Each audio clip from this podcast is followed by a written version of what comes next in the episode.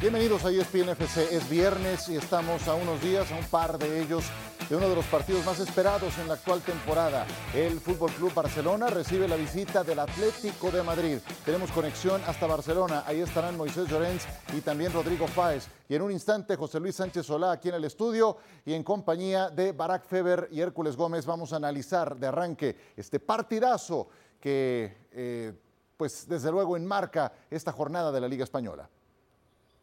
Bueno, eh, sí, creo que el Atlético es un equipo muy duro que, que a veces no se habla mucho de él, eh, pero es un equipo que, que trabaja muy bien, que, que, está haciendo las cosas muy muy bien y, y que lo ponen difícil a, a cualquiera. Y bueno, nosotros eh, haciendo de marca de ruptura, intentando buscar el, el tercer hombre, eh, bueno, eh, intentaremos, es difícil, ¿no? Cuando se te ponen en, ahí atrás, eh, cuando están en el bloque defensivo, que están todos juntos, es bastante difícil, pero bueno, nosotros también tenemos nuestras, nuestras herramientas, nuestros jugadores que tienen muy buena calidad arriba, e intentaremos poder ganar ese partido y hacer los goles, claro. No, as I said before, um, it was very important for, for the team, for, for the club, for the fans, uh, because the last games we are not playing our best football.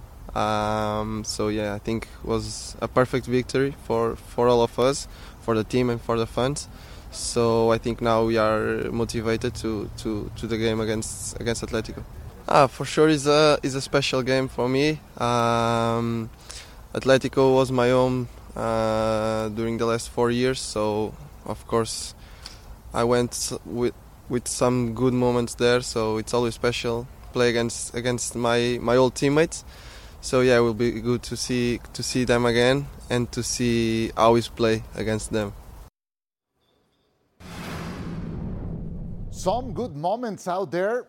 Algunos buenos momentos que pasé en. Eh aquel equipo, pues no se me ocurre otro más que cuando firmó el contrato. Porque si Antoine Grisman es el delantero que nació para jugar en el Atlético del Cholo, Joao Félix tiene que ser exactamente todo lo contrario. Y ahora se enfrentan a sus ex equipos. Te saludo, Chelis, y te hago la primera pregunta. ¿Qué esperas de Joao Félix contra su ex equipo? ¿Y qué esperas de Antoine Grisman contra su ex equipo? Buenas tardes todos. Yo veo que humanamente la tiene más atravesada Joao Félix que, que la, tiene la espina, ¿no? Hablando de la espina, la, cosa de querer demostrar por qué no me tomaste en cuenta, por qué no, por qué no pude destacar yo siendo Joao Félix en este equipo. Y Griezmann lo veo de lo más naturalito, o sea, como quien, como quien prende un cigarro, aspira y saca el humo. Natural, natural y siendo el hombre que necesitaba Cholo. Sí, y diciendo el propio Griezmann en la víspera de este partido, o bueno, eh, hace un día, que está en el mejor momento de su carrera, y, quién le podría decir que no. ¿Tú qué esperas, Hércules, de uno y de otro para este partido? Saludos. Saludos amigos. Eh, bueno, lo de Griezmann creo que también es otro jugador que puede tener esa espinita también. No le fue nada bien en el Barcelona. Hablamos de Joao Félix y lo que sufrió con Atleti. También sufrió Griezmann con el Barcelona. Y sí está hecho Griezmann para el fútbol de, de Atleti. Este fútbol de Atleti es lo que me encanta de esta, o de las narrativas que existen en este partido. No solamente los duelos del ex, eh, Joao Félix contra su ex, Griezmann contra su ex, pero es en Barcelona un equipo que ya no juega como el Barcelona eh, de los viejos tiempos que enamoraba, perdón, en su estilo futbolístico, el tiki-taka. Eh, Atleti, que ya no juega como el equipo rústico, eh, que solamente defiende, ahora juega un fútbol bastante eh, eh, lúcido, bastante atrevido en, la, en, el último tercio. Me encanta este tipo de fútbol para Griezmann. Y hablando de Griezmann, pues Griezmann viene de pues, un año frustrante, ¿no? el último año. Y en ese último año eh, fue nombrado entre los 30 mejores futbolistas en el Balón de Oro. Creo que fue número 23 por ahí. 21. Hoy en día los pones entre los que te gusta, mejores 5 o 6 jugadores del mundo. Sí, Así su nivel, no solamente con el Atleti, pero con Francia. Creo que vamos a ver un jugador eh, de otro nivel en este partido. Sí, yo estoy de acuerdo contigo, espero más de Griezmann en este partido. No sé qué opine Barack Feber, porque sí le preguntaron a Griezmann en relación a Joao Félix y Griezmann dijo, Barack, aquí hay que ser constantes. Igual se cansó y no se veía. ¿Eso le añade más combustible a Félix? ¿Tú de quién esperas más? ¿Qué tal, Ciro, Chelisi y Hércules? Em, tuve tiempo para pensar mi, respuesta y, solo se me ocurrió una contradicción, pero llamémosle románticamente un oxímoron. Espero sorprenderme, ¿no? Eh, eh, porque realmente no tengo muchas esperanzas de Joao Félix en estos momentos cumbre. Ha sido, eh, como lo describe Griezmann, un futbolista inconsistente que ha tenido picos altos, pero por cada pico alto luego vienen cinco o seis picos bajos y, y, en el Barcelona ha encontrado un poquito más de consistencia, si hay que ser justos con, con Joao Félix. Pero es que también dejó el listón tan bajo en el Atlético de Madrid que parece que con poco eh, uno se puede conformar con lo que está aportando en el Barcelona y en este partido deberá dar un golpe en la mesa y justificar en parte, solo en parte, todo lo que invirtió el Atlético de Madrid por él. Sí, absolutamente. Y sigue perteneciendo al Atlético de Madrid. No perdamos de vista ese asunto por aquello de qué ocurre si anota algún gol. Pero saliéndonos del foco del partido, y con esto saludo a Moisés Llorencia a Rodrigo Fáez, y compañeros, les preguntaría, fuera de estos dos futbolistas, ¿cuál creen que pueda ser la clave del partido? Les mando un abrazo y los escuchamos con atención.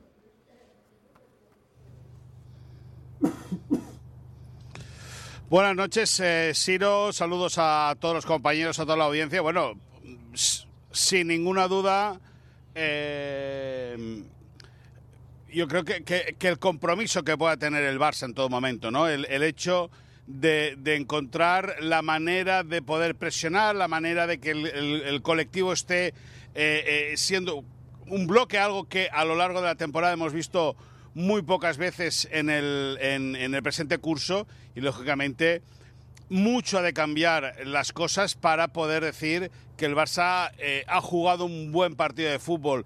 Va a tener Xavi evidentemente que entregar las riendas de su idea futbolística a Frenkie de Jong, a Pedri, veremos qué es lo que sucede con Gundogan. Eh, hay, muchas circunstancias, evidentemente, eh, que le pueden dar una forma u otra al partido, evidentemente, pero que el Barça sabe que va a tener que mejorar mucho, mucho, mucho para poder quedarse con los puntos en casa. En el Atleti lo tienen claro, Siro, el saludo para todo el mundo también y para todos los eh, espectadores, tienen claro que en el Atleti tienen que ser fieles a esa idea de juego que les ha llevado a ser el mejor equipo en el año natural, no esta temporada ni la anterior, pero sí en el año natural desde enero, a nivel de puntaje, a nivel también de sensaciones. Es un equipo que toca mucho más, que por cierto, tal y como estábamos eh, escuchando un poco las palabras y las declaraciones de Joao Félix, me da la sensación de que Joao Félix se fue del Atlético de Madrid al Chelsea y no ha vuelto a ver un partido del Atlético de Madrid, me da esa sensación, porque es un equipo distinto, que toca mucho más la pelota, que combina, que obviamente es un equipo muy, muy defensivo, porque así es el Cholo Simeone, pero me da la sensación de que no ha vuelto a ver un partido, ¿eh? me da la sensación. Pero bueno, eh, más allá de Joao Félix, como, como decíais, el tema es ese, que el Atlético de Madrid quiere ser ese equipo eh, que no mande, porque es obvio que el Barça va a tener más posesión de la pelota, pero que sí que sea muy completo, que esté muy atento en todas las áreas, tanto en la propia como en la rival, y sobre todo que arriba ponga de manifiesto que es un equipo que ahora mismo le sale absolutamente todo arriba. Sí, y en ese sentido te pregunto, Chelis, este Atlético tal vez parece el menos cholista de los Atléticos en todo este tiempo, ¿no? Por eh, cómo se compromete, por cómo busca la portería rival, por la, la, zona del campo en la que juega, por cómo busca los partidos. ¿Coincides en ese sentido? Sí, es el menos cholista, pero la sangre, la sangre o la base o, tus principios no, no renuncia a ellos. Y entonces como tampoco lo renuncia Xavi. Y de, alguna, y, de alguna, y de alguna manera eso tiene que aflorar en el partido. El fútbol que le gusta a Xavi contra la raíz del fútbol del Cholo Simeone. Y esto va a ser criptonita pura para, para todos los elementos que ya recuperó el Barcelona. Y antes de que pueda lucir, y antes que sea acompasado, y antes de que tengan posesión, y antes de que tenga esa llegada, el apellido no, no, no puede renegar de él, como tampoco puede renegar Joao Félix a esa enfermedad que, que yo quisiera tener, que se llama juventud. Esa juventud lo va a traicionar al pobre joven si no hace experimentos rápidos en su vida en positivo pues ya, tendría que ir madurando un poco más, ya lleva... Eso, madurez, quise decir madurez. Por supuesto. Ahora, e, ese estilo que ha cambiado del Atlético de Madrid, eh, Hércules, ¿qué tanto los puede acercar a cortar una racha que indica que el Cholo Simeone nunca le ha ganado al Barcelona como visitante? ¿Crees que este nuevo Atlético tiene más prestaciones, más garantías para poderlo lograr al fin?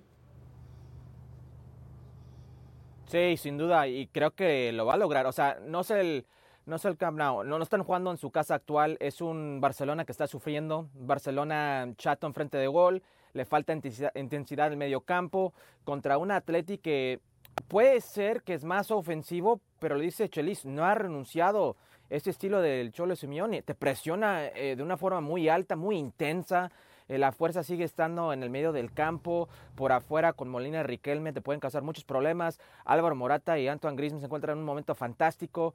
Eh, jugadores que pueden salir desde la banca, ofrecer la misma intensidad. Saúl Niguez ha iniciado siete partidos, es el líder de asistencias en la liga, iniciando la mitad de los partidos. Es un equipo eh, muy productivo y creo que de la forma eh, que siempre ha sido, intensos, intensos en la marca para recuperar el balón y atacarte de forma en velocidad. Y la velocidad es lo que más eh, daña en este fútbol y más a este Barcelona. Veo un Barcelona muy chato, un Barcelona que en el medio campo sufre, sí cierto, tocan el balón y saben moverla y cuidarla, pero cuando la pierden, las transiciones los matan. Exactamente. Antes de regresar a Barcelona, eh, hago escala contigo, Barack Feber, porque eh, tiene que ver precisamente con el Barcelona y parte de lo que decía hace un momento Hércules Gómez. Mientras el Cholo Simeone ha renovado sus votos con el Atlético de Madrid, con Xavi, ¿qué tan seguros estamos? ¿Qué tanto necesita Xavi de este resultado para tranquilizar las aguas? Sacó un resultado muy importante contra el Porto. Em, eso le da margen. Claro, eh, pierde contra el Atlético pierde hipotéticamente contra el Girona. Dos partidos en casa. Eh, se aleja el Real Madrid, se aleja el mismo Girona y otra vez estamos en algo muy parecido a crisis, si no es que ya en crisis oficial y absoluta. Es el, tema del fútbol de alta competencia de un equipo como el Barcelona. Hace un mes, es que pasó un mes y un día, o sea, ¿cuántas cosas han pasado desde que el Barça hizo un muy buen mitad de partido, una muy buena mitad del partido contra el Real Madrid. Ha pasado un mes nada más. Y, claro, eh, pasó lo que pasó en el segundo tiempo, ocurrió y, dejó de ocurrir todo lo que debió haber pasado eh, en modo de reacción del Barça en contra a la vez de la Real Sociedad, del Shakhtar, eh, sacando inclusive victorias, el último empate en contra del Rayo, la victoria que, que, le da oxígeno ciertamente en contra del Porto. Y, todo esto en solamente un mes. yo vi al Barça, todos lo vimos, jugar muy bien, un rato, un rato considerable ante un rival capacitado como el Real Madrid. Eh, y se tiene que aferrar a eso, Xavi. Eh, y obviamente a, que no sean 45 ni 60 minutos, a tratar de que sea mucho más tiempo en el que el Barça de una alta competencia, porque lo ha demostrado de manera muy inconsistente, pero sí que, que todo el mundo podemos recordar y que esto dure más y que sea suficiente para un Atlético de Madrid que ciertamente está mucho más cerca de lo que quiere el Cholo de sus jugadores que el Barcelona de lo que quiere Xavi. Eh, al menos eso espero yo.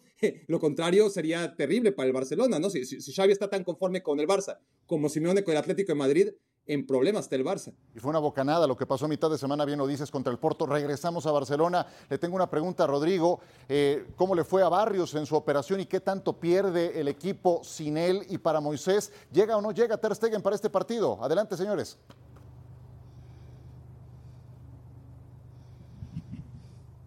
Bueno, lo de Barrios ha sido sometido a una cirugía en el día de hoy y da la sensación de que, bueno, aparte de que ha salido todo en orden, todo parece que, que ha salido tal y como se esperaba, pues estará fuera de los terrenos de juego en torno a dos meses. Con él, el Atlético Madrid pierde desparpajo, pierde visión de juego, pierde a ese hombre que es muy joven y que además solo ve los espacios que, que tiene sus piernas ahora mismo y que es una faena, sobre todo también incluso a nivel individual, porque nos consta a través de las fuentes que manejamos del entorno de Pablo Barrios que es un chico que está bastante apesadumbrado, bastante triste, tiene que reponerse poco a poco porque ya sabe dónde está y sabe a lo que se tiene que afrontar. Ahora mismo en una recuperación, digamos, eh, mm, lo mejor que pueda, porque al final es una parte la del menisco que le puede condicionar en ciertos movimientos cuando vaya recuperándose, pero lo que pasa es que tiene que recuperarse cuanto antes y de la mejor forma posible. Y si tiene que estirar un poco los plazos, pues tendrá que estirarlos, no le queda otra porque esa juventud que tiene le hace tener ciertas prisas para intentar llegar cuanto antes a los terrenos de juego, pero sabe que eso puede ser contraproducente. En, cuestión de Marc André Ter Stegen, eh, sigue estando apartado del equipo.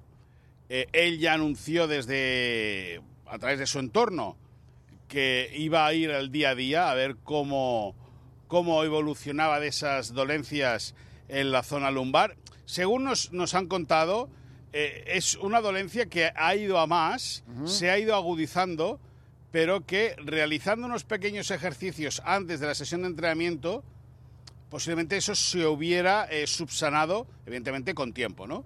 Eh, vamos a ver mañana si sale o no a ejercitarse con sus compañeros, si puede hacerlo, a qué ritmo, pero si no, Iñaki Peña está preparado para jugar su tercer partido consecutivo como titular eh, con el Barça y debutar en Liga como local en el Estadio Olímpico de Montjuic. Te hago una pregunta y me quedo contigo, Moisés, y después quiero escuchar a mis compañeros en relación a lo mismo. ¿Es el Atlético favorito para este partido? Sí. Sí. Bueno, si no favorito, eh, llega eh, mucho mejor, ¿no? Eh, con, o, con, mejores sensaciones. El Atleti viene siendo un bloque de que comenzó el año natural después del Mundial. El Cholo Simeone ha sabido imprimir al equipo un carácter ganador, tiene mucha más variedad táctica que hace un tiempo, es el segundo equipo más goleador del campeonato y evidentemente más favorito no sé, pero que tiene números como para salir muy feliz el domingo del Estadio Olímpico sin ningún tipo de duda. Me sorprende con la flechita hacia arriba, eso está claro. Eh, y sobre, y sobre, todo si tenemos en cuenta cómo han sido los últimos dos meses del Atlético de Madrid, ha ganado al Real Madrid, cosa que el Fútbol Club Barcelona no, y en este tipo de duelos directos con, con, los de arriba da la sensación de que el Atlético de Madrid tiene el, poco a poco el pulso pillado a la competición, ¿no? En ese aspecto. Y incluso cuando hablas con los eh, jugadores fuera de micrófono del Atlético de Madrid, ayer pudimos estar eh, con Rodrigo de Paul, con Jiménez, con Antoine Griezmann, con Morata, todos eh, tienen un discurso muy bien trabajado de cara al público, de cara a la cámara, pero fuera de cámara te dicen que sí, que es un punto de inflexión importante para decir, eh, aquí estamos y hemos venido a por la liga. Por supuesto, yo coincido con ustedes que el eh, Atlético sale como favorito con todo y que es visitante, con todo y que el Barça es el campeón defensor de este partido. Eh, en eso estamos en la misma sintonía. Voy a escuchar ahora a mis compañeros. Les dejo un abrazo hasta Barcelona. Muchas gracias, Rodrigo. Muchas gracias, Moisés. Estamos en contacto durante el resto del fin de semana rumbo a este partidazo. Es que es entonces ya el momento, Chelis, de marcar como favorito al Atlético en este tipo de partidos. Ya lo demostró contra el Real Madrid, tiene plantilla. Eh, otros equipos no tienen a un Grisman, no tienen un, un, un, entrenador con tantas garantías y tantos años. Entonces, creo que está para ser marcado favorito, ¿no? Mi, me encanta este programa y me encanta trabajar contigo porque lo que impera es el respeto.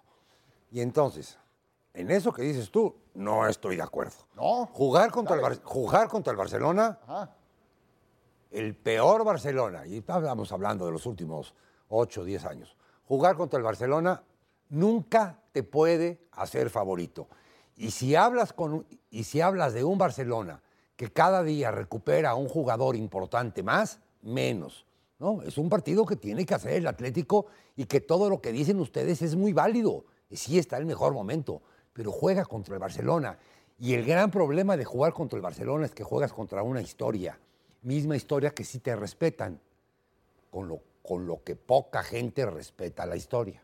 Y uno de ellos, el Cholo Simeone. Te hago una pregunta muy breve. ¿Tiene un Grisman el Fútbol Club Barcelona en la actualidad? No. ¿Lewandowski está mejor no. que Morata en la actualidad? No. ¿Tiene no. un mejor entendimiento colectivo el Barcelona que el Atlético de Madrid? No. Por eso lo marco favorito. Sí, bueno. ¿Y estás marcando a tres jugadores, a cuatro o a once? O márcame a los 11. Los 11 son mejores los, los, del Atlético, juegan el mejor bloque, están en mejor disposición, están más metidos, más enchufados, tanta, lo que tú me digas y mandes. Barcelona es Barcelona y me fastidia decirlo porque yo no soy del Barcelona, pero Barcelona es Barcelona y siempre hay que temerle al Barcelona, siempre hay que temerle. Pero ¿por qué, por qué desconocen por un momento actual? Pues, y, pues, es que, y el sí, momento yo sé que actual. La cuenta, pero la actualidad también. Oye, oye, estoy borracho, pero me tomo un caldo. Oye, estoy borracho, me tomo un caldo de camarón y ya no soy borracho. Fíjate qué fácil. bueno, a menos que eso marque una tendencia, que estoy seguro no será el caso, pero entiendo, entiendo tu punto. Eh, los escucho, Barak primero y luego tú, eh, Hércules, adelante. Yo sé con Chelis, eh, en parte, eh, el factor sorpresa es algo que, que, necesita un equipo como el Atlético de Madrid eh, para llegar a, al Camp Nou y ganar por primera vez en los 11 años eh, que lleva Cholo Simeone dirigiendo al Barça. y, fracasando. No es en el Camp Nou, ciertamente es, es en Montjuic. Eso, como ya indica Hércules, puede ser hasta desde un punto de vista supersticioso que no debería entrar en el fútbol, pero que existe, que está ahí y que condiciona mucho, muchas veces, sobre todo a gente como Cholo Simeone, eso puede liberar ¿no? cierta, cierta tensión. Pero de todas formas, para que el Atlético de Madrid consiga un resultado como el que esperas tú y Rodrigo y hasta Moisés.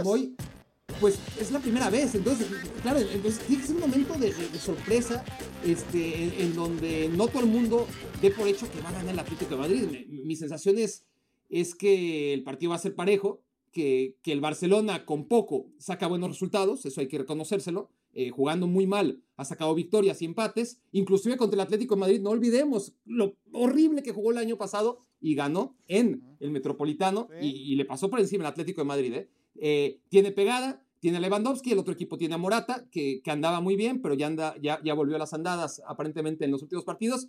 Em, creo que es parejo, creo que es parejo y sí me parece que, que hay que tomar en cuenta que por algo el Atlético de Madrid llegando bien, llegando mal y llegando regular ante un Barça muy bueno, muy malo y más o menos, pues acaba claudicando siempre cuando visita al Barcelona, ¿no? Y, eso eh, no es producto de la casualidad y es algo que, que en algún momento va a acabar, por supuesto, y que mejor que acabe en Montjuic. Eh, entiendo esa postura, pero yo lo veo parejo. O sea, no, no, no, te puedo decir el Barça es favorito, ni te puedo decir Atlético de Madrid es favorito. Te digo algo rápido, Hércules, antes de escuchar tu punto de vista. Hombre, pues eh, si la, la, vida no es de blancos y negros. Dale, dale, Hércules, venga. No, no, no, es muy cobarde de Barack. O sea, está preguntando, da uno, uno, un 51% si quieres. Es, es muy acaba, fácil decir, bueno, empate, entonces va a ser acaba de hablar del respeto, de, lo contento que está. Bueno, voy, este deja, te contesto a ti este primero y luego contesto a Chelis y de, lo de, respeto. Y llegas tú a reír así, como así. Perfecto. Eh, yo no tengo miedo. Eh, Chelis dice que hay que tenerle miedo al, al, Barcelona. Cómprese un perro si, si, tiene miedo, no pasa nada. Eh, estamos hablando de un equipo en, en, Atlético Madrid que ha ganado ocho de los últimos nueve partidos. Tiene una derrota en la liga este torneo. Contra un equipo de Barcelona que no viene jugando bien, es una realidad. Hablas de respetar a Lewandowski. Lewandowski en los últimos nueve partidos le ha anotado un equipo, la Alavés. y, y, y deja tú eso, deja tú que no anote gol que sea útil. No se ve útil. Se ve lento, de repente no se, eh, acompaña bien con los compañeros, se ve como otro jugador ahí. Joe, Joe Félix, Joe Félix, un gol, un gol en la liga. Si no está anotando Lewandowski, el goleador es Ferran Torres con tres. Es un equipo sin gol, un equipo que está bien si no tiene gol, porque de repente puede eh, solucionar de otra manera como lo hizo con Jao Cancelo. Pero no es garantía, y más en el medio campo hoy en día, que siempre es la fortaleza de este Barcelona. Si existe algún momento en su historia para Atleti en ganar en condición de visitante, es hoy. Es hoy. Sí, lo creo, yo lo creo. Y nada más algo para ilustrar lo que decía eh, Hércules Gómez en relación al momento de Robert Lewandowski, que un goleador es de rachas, tú lo sabes muy bien. Eh, mete dos y despega y estamos hablando del Pichichi de la temporada anterior. En su partido anterior contra el Porto, 60% de acierto en sus pases, apenas tocó cuatro balones en el área y Gundogan y Pedri no le pasaron un solo balón. Eso es la muestra más reciente de Lewandowski. Chelis, ciérralo, vámonos. No, no, no, lo cierras tú. Tienen 31 puntos los dos. Está bien. Ya, ya también, mi, ah, qué, tragedia con el perro, con el miedo, con la, madre del muerto. Tienen 31 puntos los dos. Por un juego menos el Atlético, acuérdate, contra el Sevilla, ese que van a disputar a finales de este mes que hoy ha comenzado. Cerramos este primer bloque. Por eso me encanta estar en este programa, por estos ejemplos coloridos y por los volantazos que se presentan. respeto que rompe Hércules con tanta facilidad. Este segmento es presentado por EA Sports FC 24, el juego de todos. Bueno, y ahora que está de moda la inteligencia artificial y nuestros amigos de EA Sports FC son los mejores en este sentido, tenemos su simulación. ¿Y qué dice la simulación? Que lo gana el Barcelona. Mira cómo, señor productor. Bueno, ahí está Ter Stegen, imagínate. Todo indica que no llega a este partido y lo ganan. Ahí está Lewandowski marcando. Cuenta la condición de local. Vamos a ver, vamos a ver. El Real Madrid a continuación es tema, va contra el Granada. ¿Es un juego trampa o se presta para hacer rotaciones?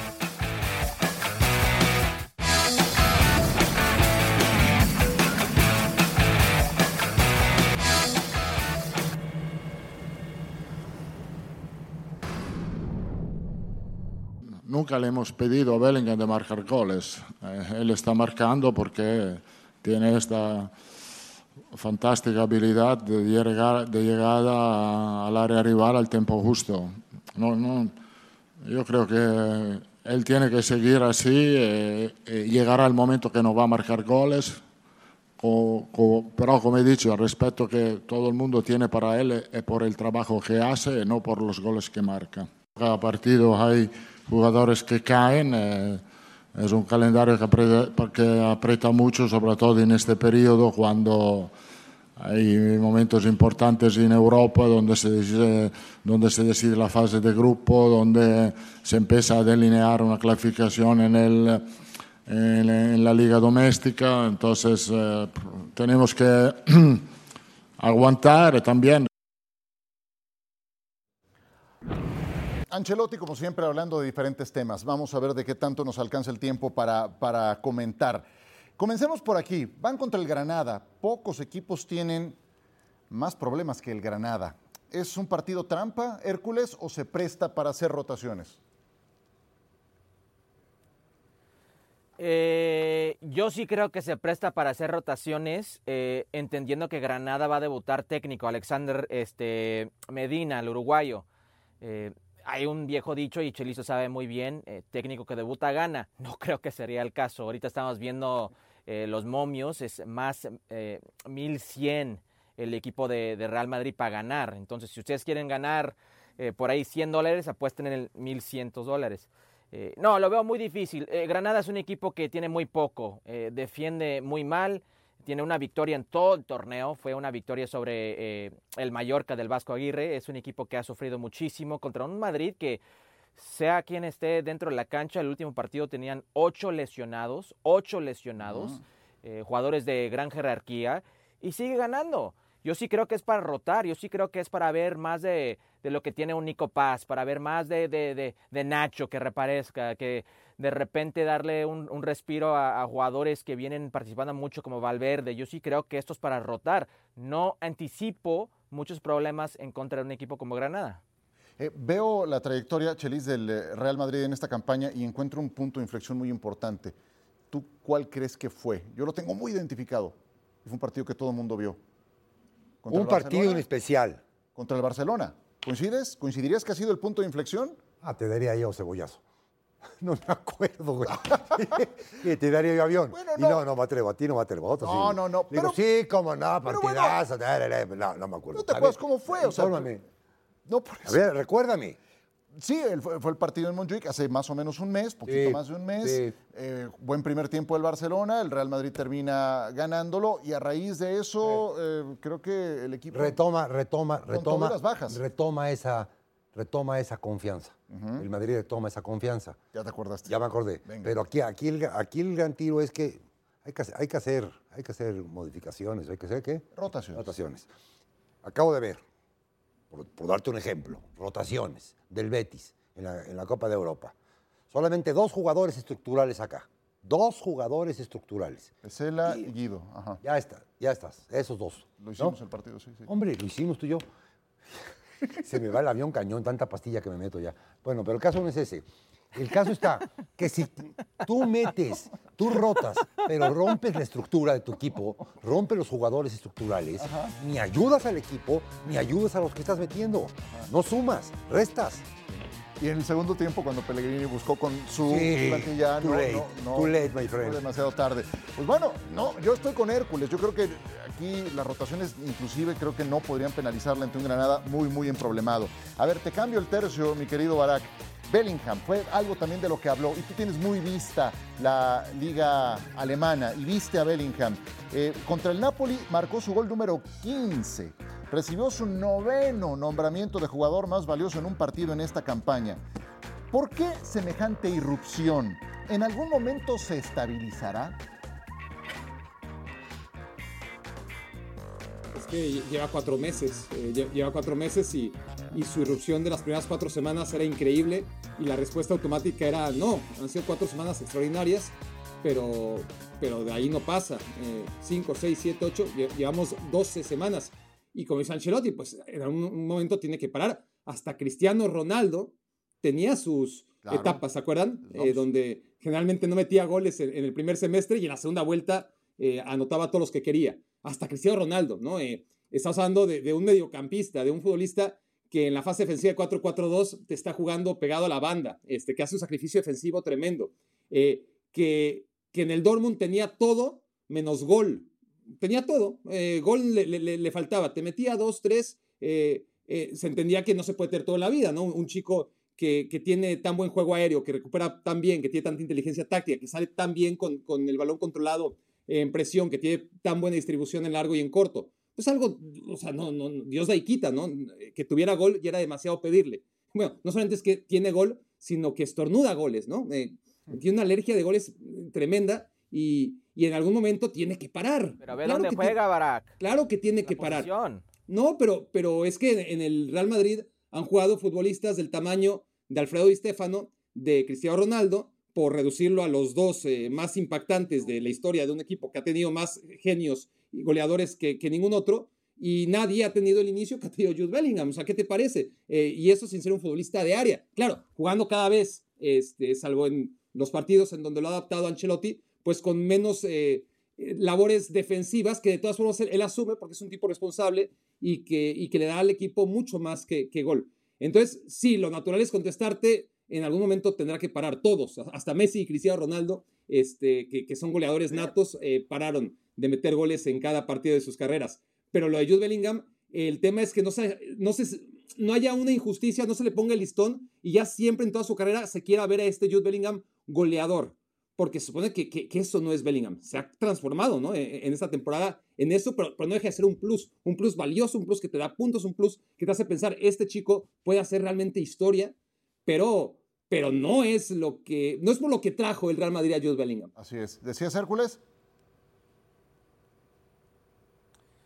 Eh, sí estoy de acuerdo en lo que está diciendo Barak hasta un punto. O sea, e, el por qué no era el mismo jugador con el equipo de Dortmund, pues también estamos hablando de un jugador que tiene 20 años de edad. O sea, no es como que es un jugador veterano de 26, 27, 28 años y tiene mucho recorrido en el fútbol y siempre ha jugado así.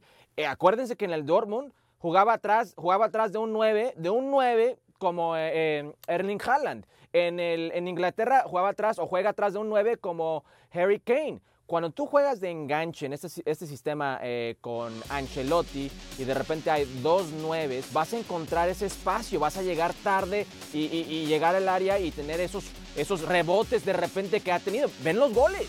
Llega desde atrás y, se encuentra solo y es un gol de 5 o 6 metros, etcétera, etcétera. No tiene ese espacio en Inglaterra, no tenía esos espacios, no, era la función de él en el equipo de Dortmund. Pero además el Dortmund era un futbolista que le daba salida al equipo con el balón era, más, su propia mitad del campo. Era otra necesidad totalmente distinta. Sí, bueno. Sí, sí, estoy de acuerdo contigo. Yo sí creo que le tenemos que dar mucho crédito a Ancelotti aquí. Para mi gusto, Ancelotti es el clave de por qué Bellingham es el jugador que es hoy en día. Eh, eh, hablamos de Bellingham, es un jugador fantástico, pero Ancelotti es la razón. Cerramos este bloque. Yo nada más les quiero hacer una pregunta y me tienen que decir nada más. Eh, en una palabra la respuesta. Cerramos el mes de noviembre. Sabemos el tema del futuro de Ancelotti está pues, indefinido, ¿no? ¿Dónde va a estar la próxima temporada? ¿Con Brasil o con el Real Madrid? Cerrado el mes de noviembre, ¿lo ves más cerca de? Del Madrid. Del Madrid. Sí, del Madrid. ¿Lo ves más cerca De, e, Esas decisiones malas déjamelas a mí, a él no. Hércules, ¿lo ves más cerca de? Yo lo veo más cerca de Brasil. Yo sí creo que está llegando a, la altura de su carrera, que, quiere descansar un poco más y una selección hecho para eso. Eh, ¿Lo ves más cerca de Barak? Así como Chelis cumplió, así como Chelis cumplió su palabra y, fue a Correcaminos, eh, Ancelotti cumplirá su palabra e irá a Brasil. venga, un abrazo, señores. Muchísimas gracias. ¿Cómo ves? Gracias. Muchacho. Yo, yo, no te digo feo y tú no me recuerdes el pasado. Nos volvemos al fútbol mexicano.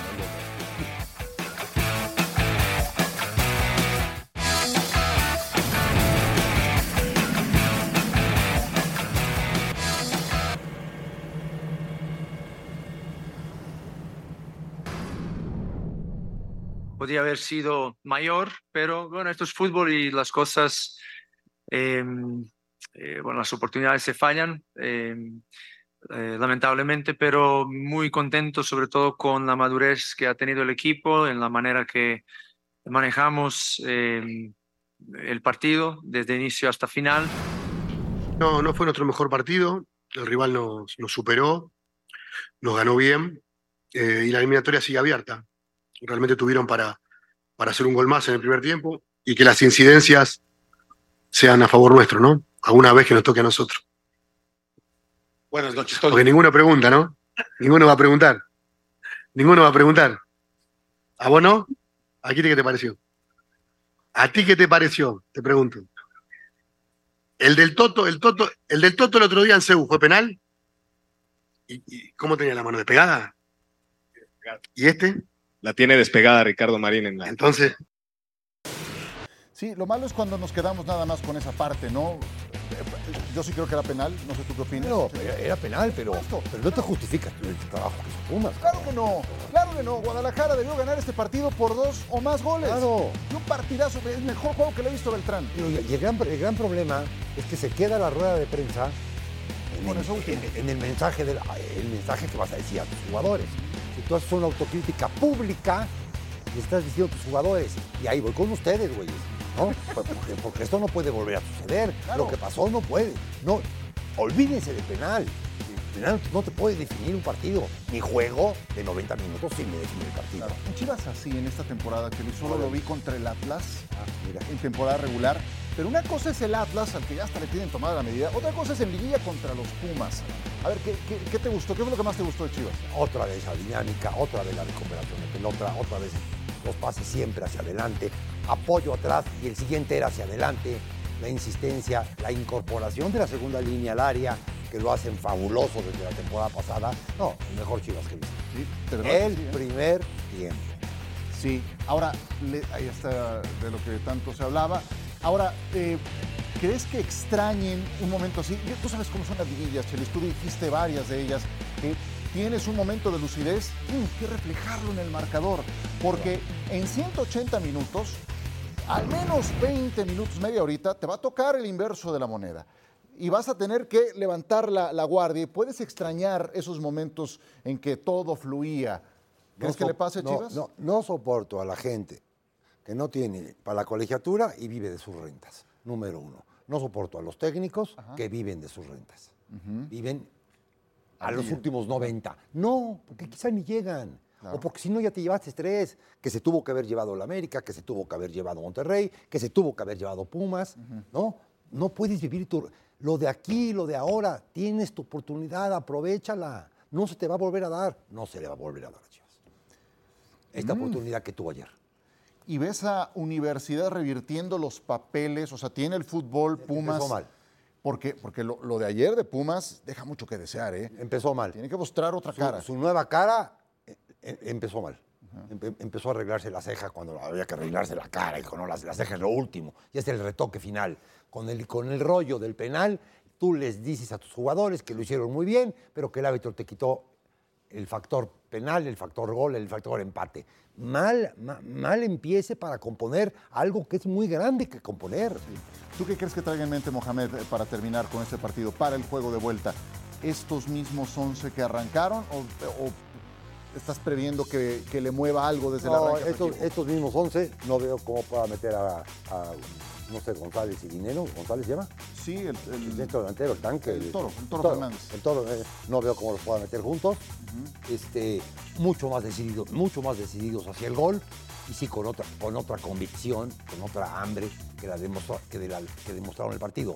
Porque las correrías de Huerta, que hoy resulta que Huerta ya es malo, porque tuvo un mal partido, la Huerta ya es malo. No, no, no, no puede ser, no, puede ser. sí, no, tiene que ver con lo Abu- bien que abusó, Claro. abusaron de él, sus compañeros, pero otra vez encendiendo el partido, Pumas se lo tiene que llevar. No, lo, lo de Fernando Beltrán, lo de Eric Gutiérrez en este partido, la verdad, sobresaliente. Y bueno, Alvarado en el nivel que ya le vimos durante toda la temporada. Puebla contra Tigres. Puebla, caramba, es parte de lo que decías, pero no, no hay que dejar de subrayar el trabajo de Ricardo Carvajal entrándole al kit en ese equipo.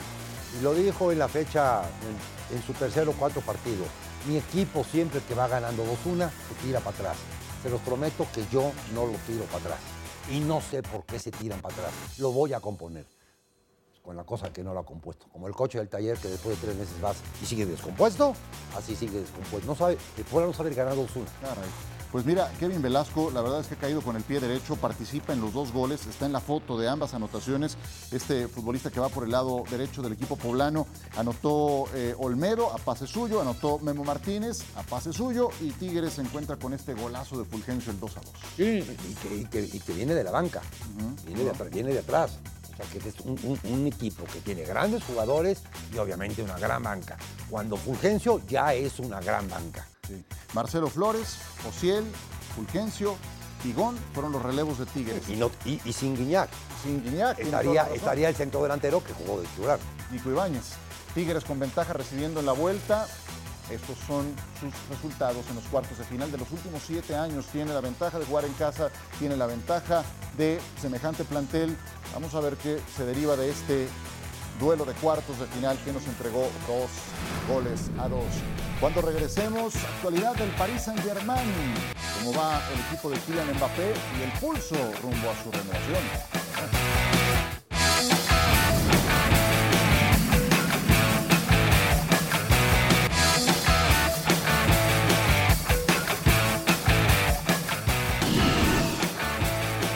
Eso lo dirá la Champions. Mm, Yo creo que la a Messi el PSG le ficha para ganar la Champions y, el fútbol es así. Fichas a al mejor, bueno, es que para mí, eh, digo para mí es el mejor jugador de la historia, le fichas para ganar la Champions. En tus últimas dos temporadas habías logrado una final de Champions y una semifinal y en los dos años de Messi pierdes en octavos de final. Creo que también era un problema de confección de plantilla, pero creo que, mm, que el PSG ha hecho una plantilla para intentar pelear por la Champions. Personalmente, como, os digo, como he dicho antes con lo de Messi, no le va- para mí no le va a dar, porque el centro del campo lo veo de muy pocos efectivos, el nivel defensivo creo que ha aumentado, pero en ataque, salvo Kylian Mbappé, estamos viendo delanteros que, que no están cubriendo esa enorme cantidad de ocasiones que generará el argentino, pero claro, esto es fútbol. Messi se va y a lo mejor el PSG gana la Champions, pero eso no quiere decir que sin el argentino estén mejores ahora mismo, ¿no? Bueno, estamos hablando de un jugador que para mí es eh, actualmente, por condiciones y por todo, el mejor jugador del mundo. Como digo siempre, personalmente es una opinión, pero creo que es uno de los mejo- el mejor jugador del mundo actualmente, pero tiene un problema. Eh, Kylian Mbappé es un delantero que está en una liga que no es actualmente de las mejores de Europa, o sea, ya eso le priva para ser considerado uno de los mejores jugadores del mundo y todo el y todo lo que se va a medir en torno a Kylian Mbappé va a ser su rendimiento en la Champions. Desde que ha llegado a París, Kylian Mbappé no ha ganado la Champions. En 2020, cuando llega a la final el PSG, que pierde ante el Bayern, el líder de ese equipo era, era Neymar y no era Mbappé. De hecho, Mbappé falla una ocasión muy clara. Entonces ahora está en un punto de su carrera que tiene que decidir qué prefiere, si estar en París, en el que de momento no le están dando garantías para poder ganar la Champions League, que es el título que le falta, yo creo, para ser considerado ya el mejor jugador del mundo y ganar un balón de oro, o marcharse a un equipo, no sé, Real Madrid o la Premier League, en el que ya no solo la Champions va a ser la vara de medir para analizar el rendimiento del futbolista. Andrés Onrubia, un gusto haber platicado con él ahora en París en estos días eh, y establece algo que creo que está muy claro, tiene que ser el rendimiento en Champions lo que dicte sentencia en relación a un Mbappé que ha tenido máximos y mínimos históricos en su relación con el Paris Saint-Germain en el último año y medio. Renovación, todos felices, no sé qué, rayos y centellas en el Parque de los Príncipes, pero en la última pretemporada no hizo el viaje a Tokio, se quedó castigado y estaba marginado del equipo. ¿Hacia dónde crees que apunte esta historia que parece no tener fin? ¿Tiene cupo todavía en el Real Madrid? Hombre, un jugador de su, de su calidad tiene que tener cupo en todos los equipos del mundo. Lo que pasa que él no deja que fluyan las cosas. Y al, y al- y al- y al impedir su forma de actuar que fluyan, se ponen impedimentos. Y sí podrá ser campeón con Francia, y sí podrá ser campeón con el PSG. ¿Quién lo va a querer para Champions? ¿Qué equipo lo va a querer? ¿Con, qué equipo se va a animar a pagar primero lo que, lo que tiene que Una pagar? fortuna, claro, ¿no? sí. y, en, se- y en segundo lugar, el dolor de muelas que es el, mu- el muchacho. Sí, algo, algo hay de eso. En la liga francesa ya son líderes, empiezan cada vez a sacar más. Le, le metieron cinco goles al Mónaco, que era el tercero. Eh, él es goleador con 14 goles, el segundo en la lista tiene 7, o sea, lo duplica. En la liga local todo va encaminado a lo que ya conocemos. Pero ahora les toca enfrentar a Le Havre, y es un equipo débil que está buscando no descender. Y es, ahí es, los obliga nada más a meter segunda velocidad y con eso les da para ganar. Pero apenas tienen que enfrentar Champions y ahí tenemos que meter cuarta y quinta y no es tan fácil. Y lo, dice tu compañero, tu amigo de, de la prensa francesa, Andrés, eh, no es un equipo completo, no es un equipo que pueda impactar en la Champions, ¿no? Si tomas en cuenta que la Champions hay cuatro, cinco o seis arriba que el PSG. Y se han gastado una fortuna, ¿eh? Ahora sin Neymar y sin Messi vamos a ver qué tanto se acercan a ese objetivo. Les ha costado contra el Newcastle, no le pudieron ganar ninguno de los dos partidos en que los enfrentaron. Pero parece que han allanado el camino rumbo al boleto para la siguiente ronda. Por lo pronto en la Liga Francesa se jugará la fecha 14. Le abre es un equipo modesto y algunos de estos le han plantado cara al Paris Saint-Germain. Lo tendremos muy temprano por ESPN 2 y Star Plus.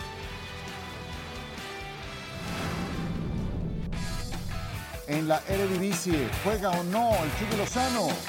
Ya lo veremos.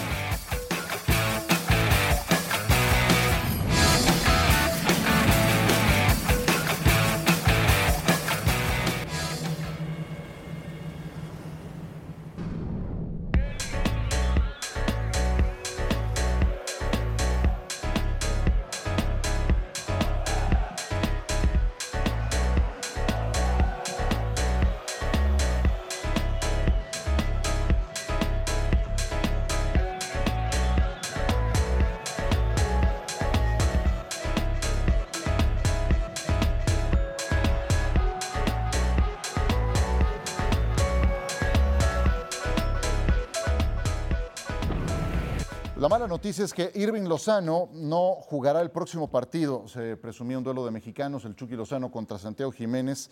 En este PSB contra el Feyenoord, el entrenador del equipo de Eindhoven, Peter Voss, confirmó que por una molestia que le costó ser relevado en el partido de Champions ante el Sevilla, el Chucky Lozano no podrá jugar este partido crucial contra el Feyenoord, donde Santiago Jiménez Chelis retomó el paso goleador, hizo tres en el anterior partido de liga, aunque eh, a mitad de semana no le fue bien. No, no le fue bien, pero ha demostrado, ha sido un programa que le podríamos llamar hoy el programa de la madurez.